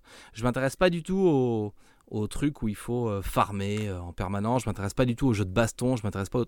Je m'intéresse à l'histoire des choses et à la façon dont on me raconte une histoire. Et, euh, et je suis tombé en amour complet euh, sur, euh, bah, de façon assez addictive, sur les jeux vidéo, quoi. Et hum, je ne sais pas. Qu'est-ce que tu veux que je te dise sur tout ça? Mais Je- je- ce sont tes deux minutes, donc c'est toi qui a... c'est toi qui dis ce que tu veux. Eh ben, j'ai commencé par avoir une euh, Game Gear que j'ai échangée parce que j'arrivais pas à trouver des jeux, donc j'ai échangé contre une NES. Et la Game Gear c'était neuf quand c'est sorti, hein. c'est la console portable de Sega, donc c'est pour vous dire à quel point ça date. Et, du coup, je l'ai échangé contre une NES qui était la première euh, Nintendo, mais en fait, comme euh, elle était un peu plus ancienne, les jeux étaient pas chers. Tu peux acheter plein de jeux d'occasion pour, pour euh, 20 balles, et donc j'ai eu plein plein de jeux. Après, j'en ai eu beaucoup. Euh, toutes, les, toutes les 8, 16 bits, les portables, euh, voilà, j'ai tout eu. euh, Mega Drive, Super Nintendo, Master System, tout ça. Comme je suis quelqu'un qui a toujours été très très fort en affaires, j'ai revendu toutes ces consoles en 2003 au moment où lors d'un déménagement. Donc 2003, c'est le début, le pré- tressautement de une vague qu'on va appeler le rétro gaming. Donc j'ai vendu toutes ces bécanes au moment où elles ne valaient rien, sachant que le prix allait exploser genre euh, deux ans après. C'était un scandale. C'est ça. Mais ouais, ouais, j'ai, éclaté la NES, j'ai éclaté la Super NES, j'ai éclaté la, la, la Mega Drive un peu moins, beaucoup pour les jeux de rôle en fait. Euh, moi, euh, Secret of Mana, c'est un de mes jeux préférés de Super NES. Et touchez pas au remake sur PlayStation, il est vraiment scandaleux. Après, je suis passé complètement à côté de la PlayStation. J'étais J'étais contre la PlayStation pour plein de choses. Ouais, j'aime pas ça, c'est le nouveau. Enfin, j'étais un peu con. Et euh, par contre, la PlayStation 2, oui, je l'ai un peu, un peu saigné. Euh, voilà, je, je, suis resté euh, un peu gamer, un peu PlayStation, un peu PC, un peu PlayStation. Et, et voilà. Et les jeux vidéo, c'est super. Mais principalement pour l'histoire. Ce qui m'intéresse, ça va être la façon dont on va nous raconter une histoire plutôt que, plutôt que les QTE, plutôt que, que voilà, ce genre de choses. Et, hum, je ne sais pas. Je parle pas très bien de jeux vidéo. T'en parles pas aussi bien que de comics. Hein. Et je, suis... pas bon en jeux vidéo. C'est ça ah, qui est drôle. J'adore ça. J'adore ça, mais je suis assez mauvais. Bah, allez voir les lives que j'ai fait sur Spider-Man. C'est ce que j'allais dire. Regardez les, regardez les gaming live. Regardez le lisez le test de maths euh, sur Spider-Man. Vous allez voir qu'en fait, il est mauvais. Vous allez le comprendre. Bah ouais. Mais j'adore ça. Bah, c'est déjà bien. c'est déjà pas mal. Et je refais plein de trucs de jeux. Il y a plein de trucs que je. Enfin, tu vois, Black and White, par exemple, je sais pas si vous voyez ce jeu. En fait, tu as juste la main d'un mm. dieu et tu dois contrôler un peuple. Et euh, tu as une créature. Et donc, tu peux euh, finir toutes tes missions soit en étant un dieu gentil, soit en étant un dieu méchant. Et il y a des trucs comme ça, enfin. Enfin, je trouve ça ouf, quoi, comme concept. Je trouve ça euh, vraiment euh, dingo, quoi. Toute la liberté que, que tu pouvais avoir. J'étais un gros fan d'Assassin's Creed aussi. Ah. Jusqu'à ce que ça ne devienne pas bien. Oh, le, le, précédent en Égypte était très bien. Ouais, Bayek c'était pas mal. J'attends Odyssey là. Euh, j'étais un gros dingo de Fallout, mais je crois pas du tout en Fallout 76. Je déteste le multijoueur. Je trouve que c'est pas intéressant. Il y a pas grand chose à foutre en multijoueur. Il faut jouer avec des gens donc c'est chiant. Mais c'est pas ça, c'est que c'est quoi l'histoire? C'est quoi l'histoire si c'est juste se mettre ensemble sur un serveur et aller euh, rusher des trucs Tu vois? J'ai beaucoup fait Diablo 2 quand j'étais petit. Mm. Quand Diablo 3 est sorti, j'étais hyper déçu d'un truc tout con. Mais Diablo 3, tu dois refaire les mêmes missions en boucle. Niveau normal, niveau dur, niveau intermédiaire, niveau mm. machin. Et à chaque fois, les mecs te font le même dialogue. Je veux dire, pourquoi les mecs sont pas capables d'inclure juste une ligne méta pour quand tu vas voir le vieux au début du village et que c'est la quatrième passe que tu fais dessus parce que tu te mets en niveau hardcore, pourquoi est-ce que le mec te dit, pourquoi est-ce que le mec te dit pas, pardon, comme je te l'ai déjà dit lors de ton précédent passage, il faut que tu ailles dans la grotte pour buter le mec. C'est le même dialogue. Ah, mettez un peu de méta dedans, qu'on fasse des trucs rigolos, quoi. Le fait de rusher les mêmes grottes dans plein de niveaux différents avec des joueurs, enfin je, vois pas l'intérêt, quoi, tu vois. Autant euh, Skyrim, oui, autant The Elder Scrolls Online, non. C'est. Voilà. Je vois pas le. Je pige pas le truc. Ok. Eh ben, merci pour ces deux minutes euh, bien dépassées de partage. Du coup, on va en, je vais en profiter pour te poser, puisque tu dis que dans les jeux vidéo, ce que t'aimes, c'est l'histoire. Euh, je vais en profiter pour te demander, quand tu lis un comics, enfin, quand tu prends un comics, qu'est-ce que tu t'attends à trouver? Qu'est-ce qui te fait vibrer quand tu lis un comics, plutôt? Je vais être, je vais être surpris quand je lis un comics. En fait, c'est marrant, je me suis fait la réflexion en faisant des reviews là un peu plus intensément sur le site depuis le début du mois de septembre. En fait, dans mes chroniques par exemple, j'ai du mal à parler des dessins. Je peux te dire c'est bien dessiné, c'est pas bien dessiné. Je peux te dire euh, c'est coloré, c'est pas bien. Enfin voilà, je peux parler un peu de la narration, du dynamisme, du découpage des pages. J'ai du mal à parler du dessin euh, vraiment et à faire des pavés sur les dessins. Et dans mes chroniques par exemple, je parle beaucoup de l'histoire, de l'ambiance, du ressenti et tout. Moi, c'est plutôt ces trucs-là qui m'intéressent. En revanche, tu vois, si un comic c'est vraiment moche, j'arriverai pas à le lire. C'est pour ça que c'est paradoxal. J'arrive pas à... Je suis pas marqué par le dessin à mort, mais en revanche, euh, ça peut être un facteur complètement excluant, quoi. Euh, non, quand je lis un comic, j'ai besoin d'être surpris. J'ai besoin de... J'ai besoin de... J'ai un problème avec les trucs faciles. J'ai un problème avec les... le Deus Ex Machina Oh non, comment on va faire pour s'en sortir? Oh, D'un seul coup, le ciel s'ouvre, il y a un robot géant qui tombe et en fait, eh ben, il tue le méchant. Mais il vient d'où le robot géant? On sait pas, on a gagné. Tu vois, ça par exemple, je déteste, ça me saoule. Et, euh, et j'ai besoin, ouais, j'ai besoin qu'il y ait un peu de, j'ai besoin qu'il y ait un peu de prise de risque. J'ai besoin qu'on me prenne pas pour un, débile. J'ai besoin qu'il y ait euh, du suivi dans les, dans les, dans les personnages. Que, enfin, voilà, c'est un peu, ouais, j'ai besoin qu'on me prenne pas pour un con en fait. Et que si en plus ça peut être un peu provoquant, j'ai du mal avec ce qui est lisse. Mm. En fait, je, je, je suis, je suis très politisé comme garçon en privé. Je et, du coup, euh, du coup, j'aime je, bien ce qui est un peu provoquant. J'aime bien ce qui rue dans les brancards. J'aime bien ce qui est grossier. Et je fais la différence entre être grossier et être vulgaire, tu vois. Par exemple, moi, je suis extrêmement grossier. Je, je mets des gros mots tout le temps dans mes phrases. Alors que, alors que, alors qu'une, enfin, il y, a- plein de gens qui sont vulgaires et qui, pour le coup, sont pas grossiers. Ils sont juste euh, vulgaires. Bref, je, je, voilà. Donc la grossièreté, j'aime bien. Euh, quand ça peut apporter des choses. Tu vois, je suis un gros fan de, de The Authority, par exemple. Je trouve que la série vieillit très mal parce que sa narration en quatre épisodes est vraiment dégueulasse. En revanche, c'est une série dans laquelle les super-héros allaient euh, défoncer des dictateurs en, en niant complètement euh, toute la géopolitique parce que c'était l'humain avant tout et que les relations commerciales euh, avec les dictateurs, on s'en fout quoi. C'était une, série dans laquelle le, chef de file était une femme qui boit, qui fume, qui dit des gros mots, qui couche avec qui elle veut, dans lequel il y avait un couple gay, dans lequel il y avait tout ça. Et ça sert en plus l'histoire. Je, je, je, je- voilà, j'ai besoin d'avoir un truc qui, qui, ouais, qui apporte un peu, enfin, je sais pas, qui apporte un peu quelque chose, quoi, qui, qui va avoir un peu plus de fond que juste euh, le gentil arrive, il y a un méchant, il se bagarre, il tombe. Oh, je me demande ce qui va se passer dans le prochain numéro. Oh bah dis donc, il se relève et puis il gagne. Ah, dis donc, ça c'est. Ah, rigolo. c'est l'effet un peu Dragon Ball des fois de, de certains comics. Et du coup, par exemple, je me suis beaucoup détaché de Marvel, alors que ce que je disais, un, j'étais un lecteur de Marvel pendant des années, des années, des années. Et, euh, globalement, Marvel, j'y trouve plus du tout mon compte.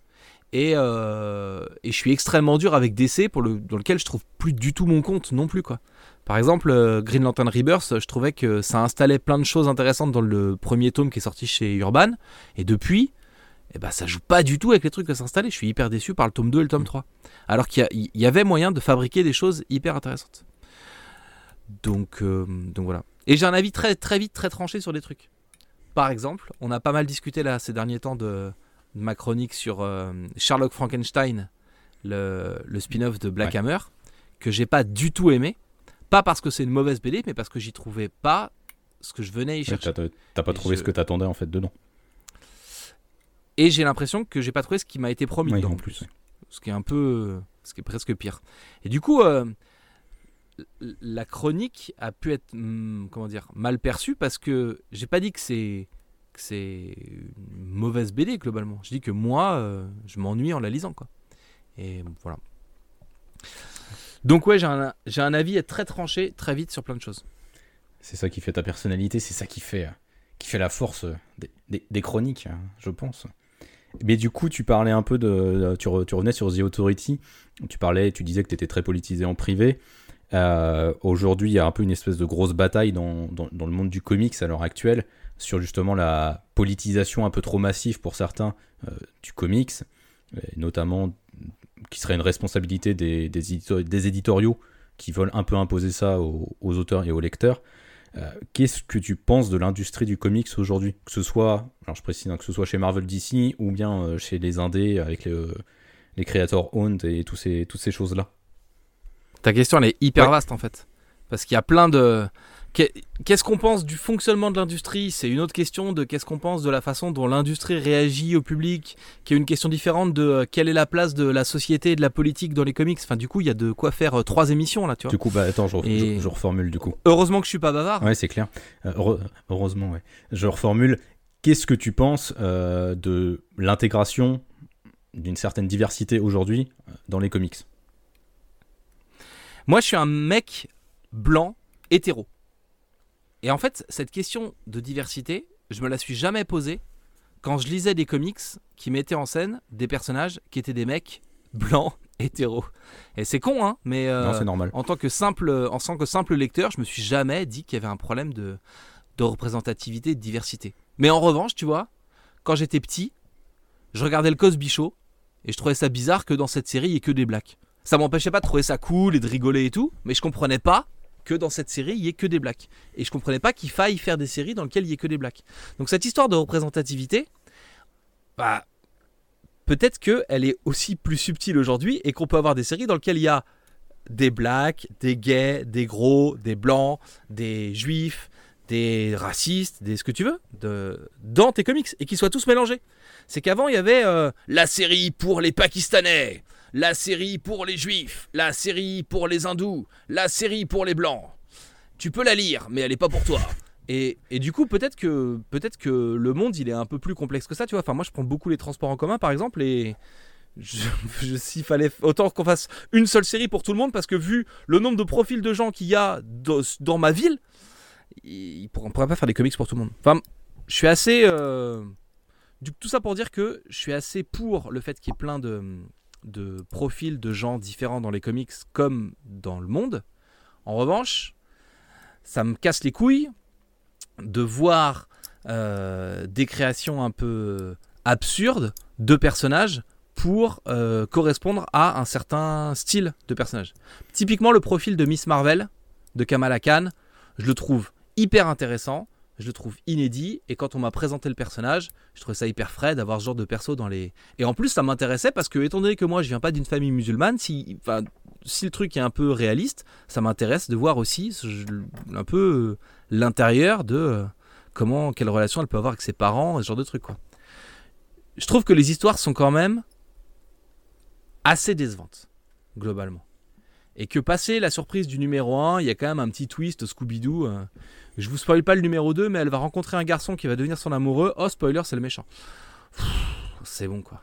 Arrêtez de nous prendre pour des débiles. C'est ce que je disais tout à l'heure. Les, les, les personnages en eux-mêmes, je m'en fous, ça me dérange pas. Je suis hyper pour qu'on ait plein de personnages. Ça m'agace un peu qu'on ait besoin de, de qu'on soit pas capable de faire un nouveau personnage qui corresponde à, de- à des archétypes différents et qu'on soit obligé de reprendre une marque et de la transformer en personnage qui rentre dans une certaine catégorie sexuelle, sociale, raciale, ce que tu veux. Tout ça, je trouve ça un peu, un peu pourri parce que je trouve ça fainéant en fait. Mais, euh, mais, mais après, euh, euh, je, je, j'ai pas de problème avec, avec les, les étrangers, les gens qui ont des couleurs de peau, qui ont des sexualités différentes de la mienne dans la vie. Donc ce serait bizarre que j'ai des problèmes avec euh, des profils différents du mien dans les comics, non? Enfin, oui, je sais ça, pas. ça- mais bon. Il y a certaines personnes qui, qui ont un problème avec ça. Mais peut-être dans la vie aussi. Oui, non, mais peut-être, oui, non, mais de toute Enfin, façon, je je pense suis, que euh, le- ce que tu ressens en tant que lecteur, euh, c'est parce que tu le, c'est quelque chose que tu ressens déjà euh, dans ta vie perso à côté de ça. Donc, Encore une fois, tu vois, moi, ce qui, m- ce qui me gêne, c'est pas les profils des personnages, c'est les Hmm. histoires. J'aimerais bien lire euh, une histoire intéressante du fameux euh, Super-Man, le Superman Hmm. chinois. J'aimerais bien lire une histoire intéressante de Amadeus Cho, surtout que ça devait être. euh, C'était Frank Cho au début qui est annoncé au dessin, tu vois. Moi, j'aime bien euh, Frank Cho. Donc, j'aurais aimé lire ces trucs-là. Moi, Miles Morales, par exemple, le Superman Black de l'univers Ultimate, j'étais chaud comme la braise. J'avais complètement arrêté Speed- Ultimate Spider-Man parce que j'aime pas trop les dessins de Mark Bagley. Quand on a annoncé euh, l'arrivée euh, de ce, de ce nouveau euh, Spider-Man avec des nouveaux pouvoirs, qui avait un profil différent et tout, j'étais chaud, ça m'intéressait, j'avais envie de lire ce truc-là, quoi. Et, et- mais je, enfin, globalement, je, je m'éclate pas, Mm. quoi. Et euh, il y a beaucoup de choses qui sortent aujourd'hui. Euh, on a énormément d'éditeurs français, on a énormément de choix en BD, et du coup, j'ai le privilège de pouvoir choisir les séries que je vais avoir envie de lire. Et, et je vais pas choisir mes séries en fonction de du profil du héros, mais en fonction de l'intérêt de l'histoire, euh, simplement. ouais, du coup, tu réagis peut-être aussi pas mal en fonction de l'auteur, du coup. Bah ou- après c'est une question de facilité, Mm. tu vois. Il y a des auteurs auxquels on s'attache bah euh, euh, plus ou moins. Je sais que j'aime bien Brian Michael, Brian Kev Vaughan, pardon, Brian Michael Vaughan. Tu, tu as fait un- Fusion. tu as fait une fusion entre deux auteurs. Euh, euh, du coup, tu vois, par exemple, je suis en train de lire Paper Girl. Je suis pas une meuf. Euh, j'ai pas 14 ans. Euh, je suis pas en, cher- en quête de ma sexualité. Et pourtant, je trouve que la série est intéressante et elle me plaît, tu vois. Donc, c'est pas. euh, tu, quand les personnages sont bien écrits, Mm. tu peux t'intéresser, à mon avis, à, n'importe quel type de personnage. Mais ouais, j'ai des marottes. Il y a des personnages, il y a des auteurs que j'aime bien suivre, tu vois. Je suis, euh, je suis beaucoup euh, Jonathan Hickman, principalement en indé. Je sais qu'il faut que je donne une deuxième chance à Secret Oui. Wars. Je vais le faire. Je vais le faire et je me suis mis de côté les, toute sa saga Avengers pour me refaire Avengers, aller jusqu'à Infinity et voir si je me tape le deuxième segment pour aller jusqu'à Secret War. Donc tu vois, je, Il faut que tu, faut, je faut que tu fasses Avengers, en même temps New Avengers, euh, Infinity, et après, il faut que tu te tapes le deuxième segment, en effet. Ouais. j'ai récupéré les kiosques, donc j'ai toutes les Toutes séries. euh, mon séries, petit lapin. bien. Bravo, bravo. Donc, euh, donc ouais, ouais, je, je- je suis, euh, je suis des auteurs. Je suis, euh, j'aimais bien Brian Michael Bendis au début parce que j'aimais bien son sens du dialogue. J'aimais bien dans les New Avengers. Souvent dans les comics, il y a un méchant qui arrive et tous les héros disent Oh regardez, c'est l'homme léopard, on l'a pas vu depuis Journey into Mystery en 1963. Et là, dans les New Avengers de Brian Michael Bendis, il y a un méchant de seconde zone qui arrive. Et les Avengers disent Mais attends, c'est qui euh, Je sais pas. C'est un ennemi à Spider-Man. Et Spider-Man dit Attends, non, moi je l'ai jamais vu ce mec-là. Il fait partie des ennemis de quelqu'un d'autre. Moi je le connais pas. Du coup, il y a un côté un peu plus nature dans ces dialogues. Et c'est vraiment un truc que j'aimais bien. C'est un truc qu'on a complètement perdu. Et, et principalement à cause des, des crossovers qui ont été imposés par Marvel euh, dans le cycle des Avengers de Bendis. Et je vous invite à voir sur le site une excellente conférence que nous avons eu le plaisir d'animer tous les deux, mon cher Eh oui. Grincheux, qui, est, qui parle de notre ressenti par rapport aux events et la façon dont ça nique le, les séries. Tu vois, par exemple, là, je dis un gros mot. Et je crois pas être, je crois pas être vulgaire quand je le dis. Non. Non, puis t'en dis pas trop ça. Euh, ouais, j'en dis trop. hein. Non. Tu vois, j'aimais bien Marc Millar, par exemple. Mais on sait que Marc Millar, aujourd'hui, euh, c'est Mm. pas bien. Euh, qu'il a plus rien à raconter. Je, je, je sais pas, je cherche des exemples d'auteurs que j'aime bien. J'aime bien plein de trucs, quoi. Mais oui, je suis des auteurs, du coup. Et du coup, euh, tu disais tout à l'heure que Marvel et DC, c'est des, des éditeurs que tu as moins tendance à suivre parce que tu es déçu par, euh, par la qualité des histoires, du coup. Euh, du coup, tu te réfugies plus facilement vers l'indé, en fait. Ouais, bah ouais. Bah, En fait, ce qui est marrant, c'est en lecteur de comics, je suis. Comment dire C'est- J'ai un profil hyper bizarre. Je suis hyper attaché à la continuité. Les reboots permanents, ça me saoule. Et du coup, ce qui est marrant, c'est que je me suis réfugié dans l'indé, dans lequel il n'y a pas de continuité.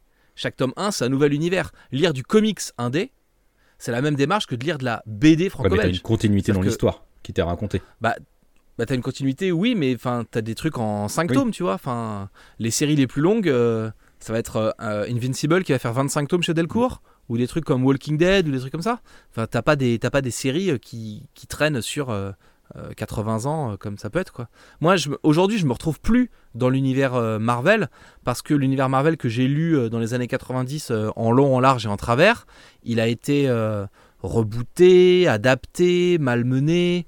Euh, et que et que parce que les comics c'est le reflet de de la société euh, au moment où ils sont publiés en fait. C'est un vrai enfin si tu regardes les comics de la deuxième guerre mondiale euh, ils ont l'air hyper racistes avec les japonais. Enfin les américains ils viennent se ils viennent de se prendre Pearl Harbor ils ont pas très envie d'être polis avec les japonais tu vois. Donc c'est c'est aussi le le reflet de la société dans laquelle tu vis. Et et ce que par exemple Marvel a fait en manipulant ses séries, ses univers pour en faire le reflet de l'époque d'aujourd'hui me parle moins quoi. Le reboot permanent me parle pas. Enfin, j'ai besoin d'avoir des trucs qui, qui s'installent, qui font référence à des choses et pas avoir euh, 7 numéro 1 dans ma bibliothèque. Ça me. Je, voilà. Après, oui, donc je me suis réfléchi dans l'indé parce que parce qu'il y a beaucoup de choses en indé, parce qu'il y a beaucoup de liberté, parce que à un moment, je me suis rendu compte que les auteurs que j'aimais bien, ils pouvaient aussi faire des séries où ils sont vachement plus libres en, en, en indé, tu vois. Et, euh, et par exemple, tu vois, si on reparle des Avengers de Hickman, moi j'avais lu East of West, j'ai trouvé ça mortel. J'avais lu Nightly News, j'ai trouvé ça mortel. Quand il arrive avec les Avengers, je sais même pas si son cycle de Avengers est bien ou pas bien. C'est juste que moi je viens de me taper 10 ans de Avengers urbains et c'est ce que j'aimais. Là, dans le premier épisode, il m'envoie des Avengers sur Mars qui vont détruire des univers. J'ai pas du tout envie de partir dans un cycle cosmique et c'est pour ça que j'ai arrêté. Mais c'est pas du tout, euh, c'est pas du tout euh, un problème avec, euh, avec, euh, comment dire, avec l'auteur quoi. C'est, c'est le changement, toi, la modification qui est. Enfin, j'aime pas le. J'étais un gros fan d'Adam Warlock. qui avait la classe avec sa grande cape, je trouve qu'aujourd'hui il ressemble à rien. Le, le Drax des comics, c'est pareil. Depuis qu'on lui a mis le look des Gardiens de la Galaxie du film, je, je, je trouve qu'il a perdu en charisme. Enfin, je retrouve pas ce qui m'a fait vibrer quand j'étais petit. Mais après, c'est, à mon avis, c'est normal aussi. Mm. Tu vois, je, je me suis éclaté sur du Marvel quand j'étais plus jeune. Je lis de l'indé aujourd'hui. Ça se trouve, dans 5 ans, euh, je cracherai sur les comics et je serai un gros fan de manga. Tu vois Tu, tu te barreras des comics.fr, tu feras lesmangas.fr. les mangas.fr. Le nom de domaine est déposé. hein, essayez pas de Il attend juste le bon moment pour le lancer, en fait. Il est déjà pris, ouais. Donc, euh, donc euh, voilà. Mais après, c'est une question de feeling, tout ça. Mm. Enfin, tu vois, tout- là, on en parle. euh, Tu me poses des questions, euh, je réponds à tes questions, euh, j'essaye. Mais c'est au moment où j'ai commencé à lire Invincible, je me suis pas demandé par qui c'était publié. Je me suis juste demandé si la série me plaisait ou pas, tu vois. Après, moi, j'étais dans les années 90, j'étais un gros fan de Will Storm, par exemple, qui reste en termes de création d'univers, un de mes univers préférés, Willstorm, c'est l'univers qui a été créé par Jim Lee chez Image Comics, dans lequel il y avait euh, les Wildcats, euh, il y avait Gen 13, euh, il y avait Stormwatch, il y avait du coup qui est devenu Authority après, et Planetary, enfin ce genre de choses. Et il y avait, au début ça commence comme un univers un peu à la X-Men, mais en fait ça tourne rapidement comme un univers urbain dans lequel il y a beaucoup de problèmes d'espionnage. De, il y a plein de héros, comme ça, qui sont un peu des guerriers, il y a des boîtes qui, qui contrôlent le monde. Il y a toute une saga de Wildcats euh, où en fait ils essayent de révolutionner le monde de la pile électrique avec une pile qui se charge, qui se vide jamais, et donc euh, bah, ils cassent tout le tissu industriel euh, de l'Amérique, ils cassent toute leur concurrence. Enfin, il y a plein de trucs un peu comme ça, des concepts un peu rigolos comme ça. Et mais ça c'est très tôt, tu vois. J'ai j'ai 16-17 ans quand, quand, je me mets à kiffer très très fort Wildstorm. Et donc là, à ce moment-là, techniquement, je passe à l'indé, tu vois. Mais c'est pas réfléchi comme truc, c'est juste que la série me plaisait et que je trouvais ça rigolo. Ok. D'accord, très bien. Et eh bah, si, si ça te va, on va passer à la dernière partie euh, du podcast. Je vais te donner une liste de mots et tu vas devoir me répondre euh, en me donnant soit des concepts, soit des personnages, soit des auteurs. Enfin, la première chose en fait qui te vient, qui est reliée aux comics. Ah oui, j'ai écouté ça dans, la, dans l'épisode précédent, ça avait l'air rigolo. rigolo. Tu es pressé de le faire? Ah oui, très très ah pressé. Merci Grincheux de me donner l'opportunité ah, de faire bien ça. j'aime bien faire Mimus. Alors, le premier mot que je te propose, c'est YouTube. Ah, c'est super. euh, et faut que je te... Tu veux quoi comme réponse? Tu veux, une... tu veux, que je te dise mon ressenti? Tu veux que je te dise ce que j'en pense? Tu... veux que je te donne un mot associé? C'est quoi le concept? Tu me dis ce que tu veux. Parce que tu balançais des super-héros avant. Euh, YouTube, pour moi, c'est un gâchis total. Euh, parce que YouTube, c'était euh, l'opportunité d'avoir des gens qui s'expriment et qui expriment une multitude de points de vue sur une plateforme qui était complètement libre et ouverte. Et aujourd'hui, c'est plus du tout ça. Aujourd'hui, c'est un média comme les autres sur lequel euh, euh, enfin, l'algorithme va jouer la facilité, va proposer euh, que les trucs de network, les trucs qui marchent, et sur lequel il n'y a aucune possibilité de découvrir des, des petits acteurs émergents. Tu vas découvrir des gens qui font des vidéos YouTube parce que tes potes en ont parlé sur Facebook, parce que c'est un pote d'un pote qui l'a préempté, parce que ce genre de choses. Mais tu n'as aucun moyen de tomber par hasard sur une vidéo de les rubriques de G ou le Super Pub ou ce genre de choses. Et, euh, et ça devait être un nouvel Eldorado, ça devait être la parole ouverte à, à toute une nouvelle génération comme l'avaient été les radios libres à l'époque. Et, euh, et, comme quoi les radios libres euh, dans un truc public, bah, ça donne la parole à plein de gens. Et la radio libre version 2010, qui est dominée par une boîte privée, et bah, ça donne la parole que à ceux qui vont rapporter de la thune. Et, aujourd'hui, euh, euh, tu bouffes de la pub, si tu as assez d'abonnés, on va demander aux gens d'acheter un abonnement YouTube Premium pour pas avoir de pub. Enfin, je veux dire, tu achètes un abonnement YouTube Premium pour pas avoir de pub. Le mec dont tu vas regarder toutes les vidéos, techniquement, ne gagne plus d'argent par la pub, puisqu'il peut plus monétiser ses vidéos. Donc, tu, avec ça, tu chies à la gueule du type que tu aimes bien, au lieu de le soutenir. Enfin, tout ça, c'est un gâchis euh, monumental, scandaleux, et, et voilà. Et on va repousser les gens vers les mauvais réflexes de la mauvaise télévision. Et oui, YouTube va devenir la, la télévision euh, de la, du 21e siècle. C'est triste.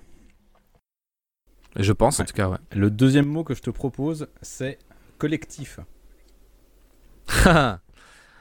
euh, tu veux m'envoyer sur lescomics.fr ah, Je sais pas, tu, tu, parles de ce que tu veux. Moi, je pense, euh, je pense que c'est important de faire des trucs en, en collectif. D'abord, je pense que quand on est tout seul, on a rapidement mauvais goût.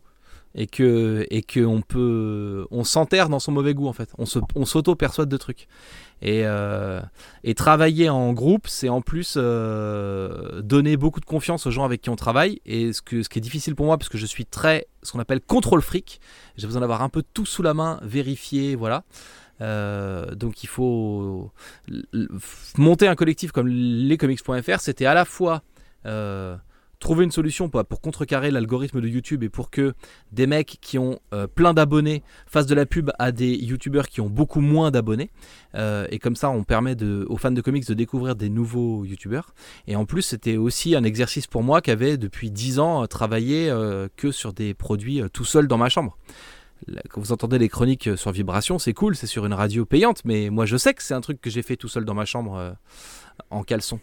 Donc donc ouais, l'aventure collective, euh, en plus, elle est vachement plus épanouissante, elle est vachement plus enrichissante. On confronte les points de vue, euh, on s'explique des trucs, tu vois.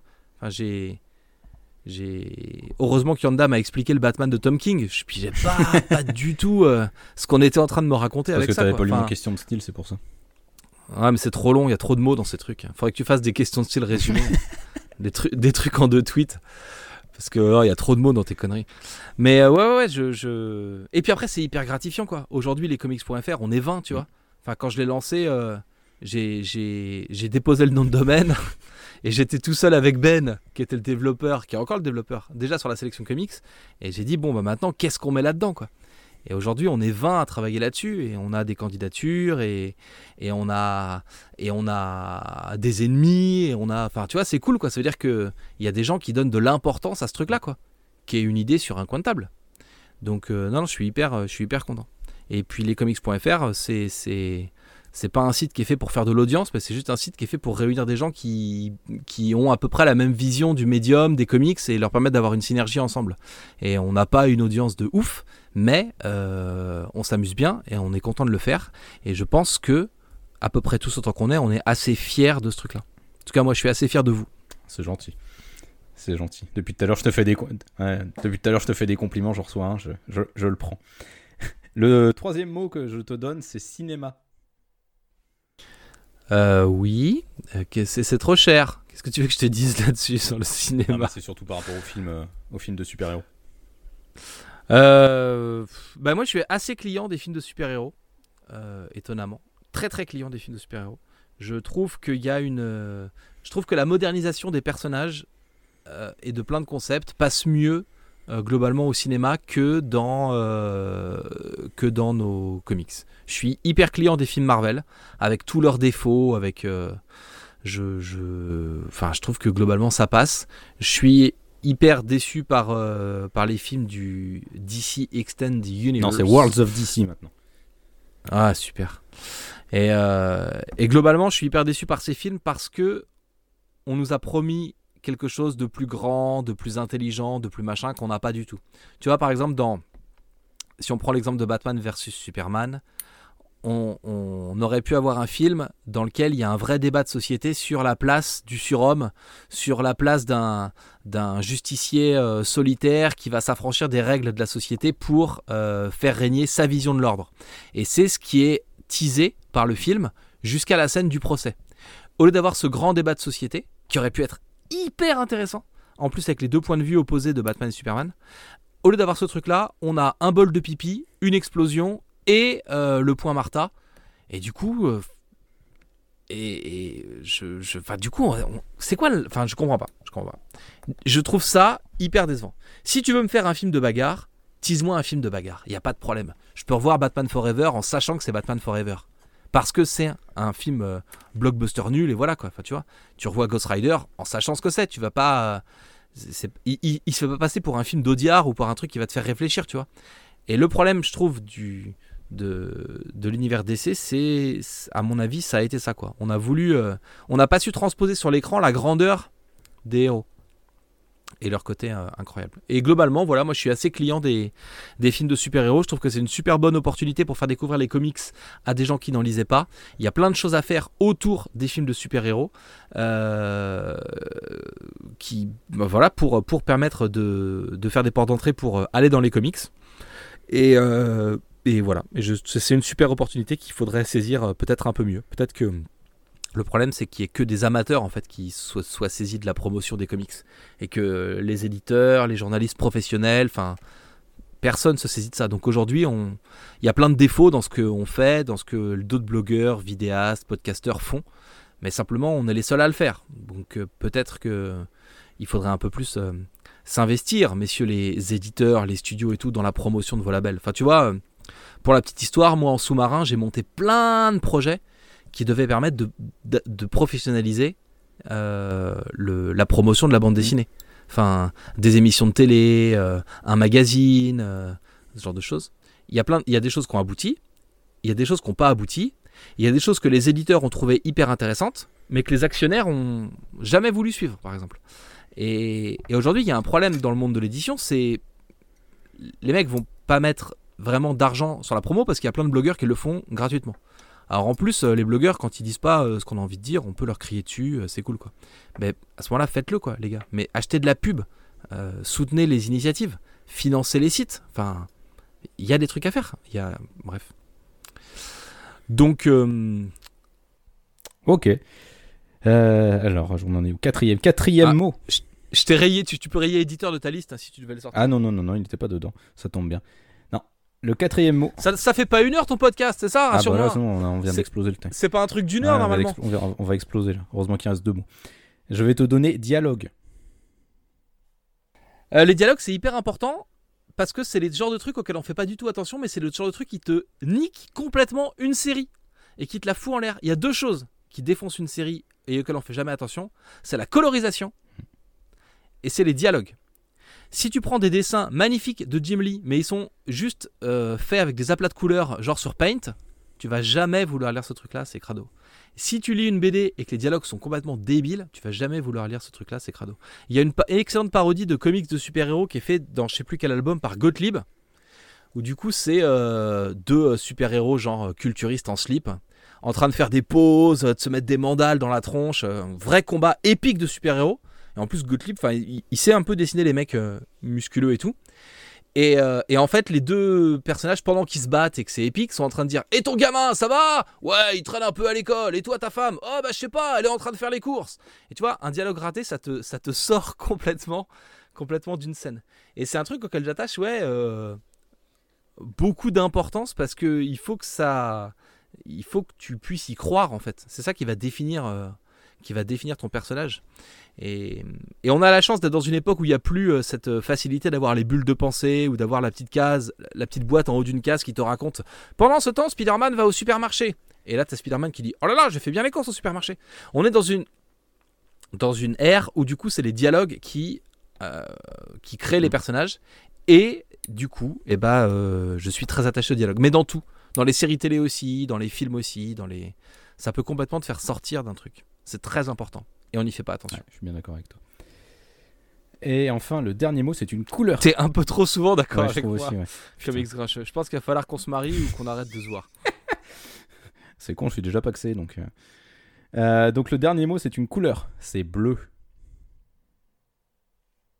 Qu'est-ce que tu veux que je te dise je sur le sais bleu? pas, il y a- ça se fait penser à un personnage, à quelque chose.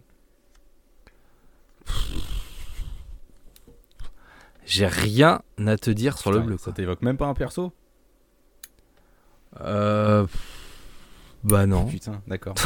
Super. Le beat complet pour le dernier Non, mot. Tu voulais m'envoyer sur quel Ah, terrain je, là pas, je pensais que ça allait t'évoquer un personnage. Ah, typiquement, tu Ouais, vert, peux- euh, G, il va répondre Hulk. Le- tu vois, enfin.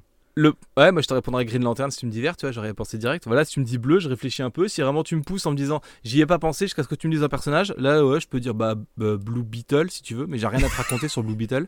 Je. J'ai rien à te dire bah, sur. change euh, la couleur alors. Vert. Sur euh, bleu, ouais. Vert, et bah vert, je te mets Green Lantern évidemment, tu vois. Parce que les Green Lantern, c'est hyper bien. Et Green Lantern, euh, alors petite anecdote, moi j'ai un problème avec les Green Lantern. Je trouve le personnage hyper intéressant dans l'équipe.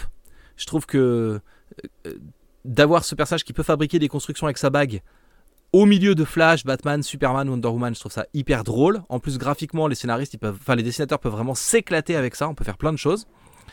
En revanche, euh, je j'aime pas du tout euh, euh, le cosmique tel que l'a défini Jeff Jones, avec toutes les couleurs dans l'espace, avec tout ça. J'ai eu l'occasion de le dire plein de fois, mais et il paraît qu'il y a des nouvelles couleurs qui arrivent. J'ai hyper peur, mais le spectre émotionnel, les couleurs de l'arc-en-ciel, tout ça, euh, ça me, je sais pas, ça me plaît pas du tout. Je m'ennuie quoi. Enfin, les mecs qui font clignoter leur lumière. Puis tu sens qu'il y a de la fainéantise quoi. Enfin, euh, entre le bleu qui sert juste à booster une autre, le, le, le, le jaune j'aime bien, le orange j'aime bien, euh, le rose déjà c'est un peu plus tiré par les cheveux, le concept est un peu chelou. Le bleu qui est censé juste être un booster du vert, oh, ok Bah, les tu vois t'as quelque chose à dire avec le bleu.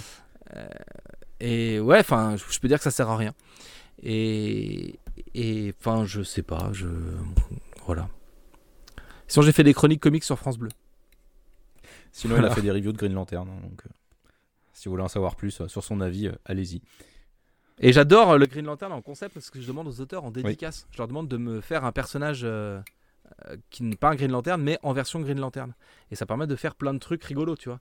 De faire euh, un, un Punisher qui a fait plein d'armes en Green Lantern. euh, De faire, euh, là j'ai une, j'ai une Laguep, en fait son armure c'est une armure faite en Green Lantern, quoi. Il y a, y a plein de choses à inventer en fait avec ce personnage-là. Et du coup, du coup on, peut, on peut faire plein de choses, on peut rigoler vraiment avec les Green Lantern. Nicolas Martin il m'a fait le Duck Lantern Corp. Et en fait c'est un, un corps de Green Lantern dans lequel il y a Daffy Duck, Picsou et Howard the Duck en version Green Lantern. Tu vois, on peut inventer euh, toutes les conneries possibles et imaginables à partir du moment où ils ont un anneau et où ça leur sert à fabriquer une armure ou un truc comme ça. Donc la canne de Picsou, évidemment, est une création de la bague de Green Et Lantern. ça, c'est cool. Et t'imagines si tout son pognon, c'était qu'en fait une création?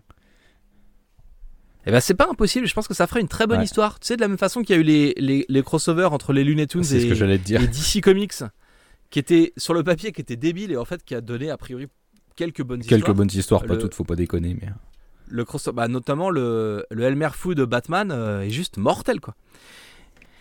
Et, et ouais ouais bah pourquoi pas un Disney euh, un Disney Green Lantern. Il y a des gros gros problèmes de droit mais euh, on doit pouvoir trouver une solution. Quand Disney aura racheté la Warner, ça ira très bien. Non mais quand il y a du fric à se faire en général les avocats arrivent à s'entendre. C'est le seul moment où ils y arrivent. Hashtag DC versus Marvel. Pendant que Marvel fait son propre crossover chelou tout seul dans son coin en mixant Captain America et Doctor Strange. Ouais, alors on va pas partir là-dessus. hein. Non surtout pas non. Ça a foiré un event, donc merci. Merci, mais non merci. Eh ben écoute, Matt, merci d'être passé sur le divan. Ce que je te propose c'est au prochain épisode c'est moi qui fais ton Ah, interview. putain, arrête. non, parce que là, les gens vont comprendre pourquoi je suis un grincheux, donc euh, j'ai pas envie de s'aborder mon image de, de faux grincheux. Ça va être sympa. Ouais, mais Du coup, après une émission, après une émission démo euh, et puis un premier épisode, bon bah avec moi, euh, quand tu commences les émissions intéressantes je sais pas. Faut que je réfléchisse au Ah ouais. prochain invité, mais le prochain invité sera euh, une nouvelle fois un inconnu, puisque je vais essayer vraiment de mixer euh, quelqu'un de connu, quelqu'un d'inconnu. Donc euh, je vais essayer de trouver quelqu'un euh, d'inconnu qui veuille bien, qui veuille bien parler avec moi. Ce qui serait cool, c'est que tu fasses ton libraire, Oui, mais c'est prévu. Parce que je le connais pas et du coup les libraires, tu vois, il, il aura des trucs à dire. Mais sur oui, mais c'est prévu, c'est prévu. C'est déjà, c'est déjà arrangé avec lui, mais c'est pas pour tout de suite. Ça va attendre un petit peu. Cette émission est donc arrangée. Cette émission est arrangée de partout. En fait, ce ne sont que des, euh, que des, que des connaissances euh, qui interviennent euh, dans cette émission. Alors, n'hésitez pas à réagir sur, sur ce qu'on a dit. D'abord, dites à Grincheux si vous trouvez que c'est bien ou que c'est pas bien comme format d'émission, si ça vous plaît, si c'est trop long et tout. Et puis, n'hésitez pas à, à réagir, puisque comme ce qu'on disait, moi je suis un fan comme les autres et je veux bien qu'on papote de tout ce que, tout ce que j'ai dit là-dedans.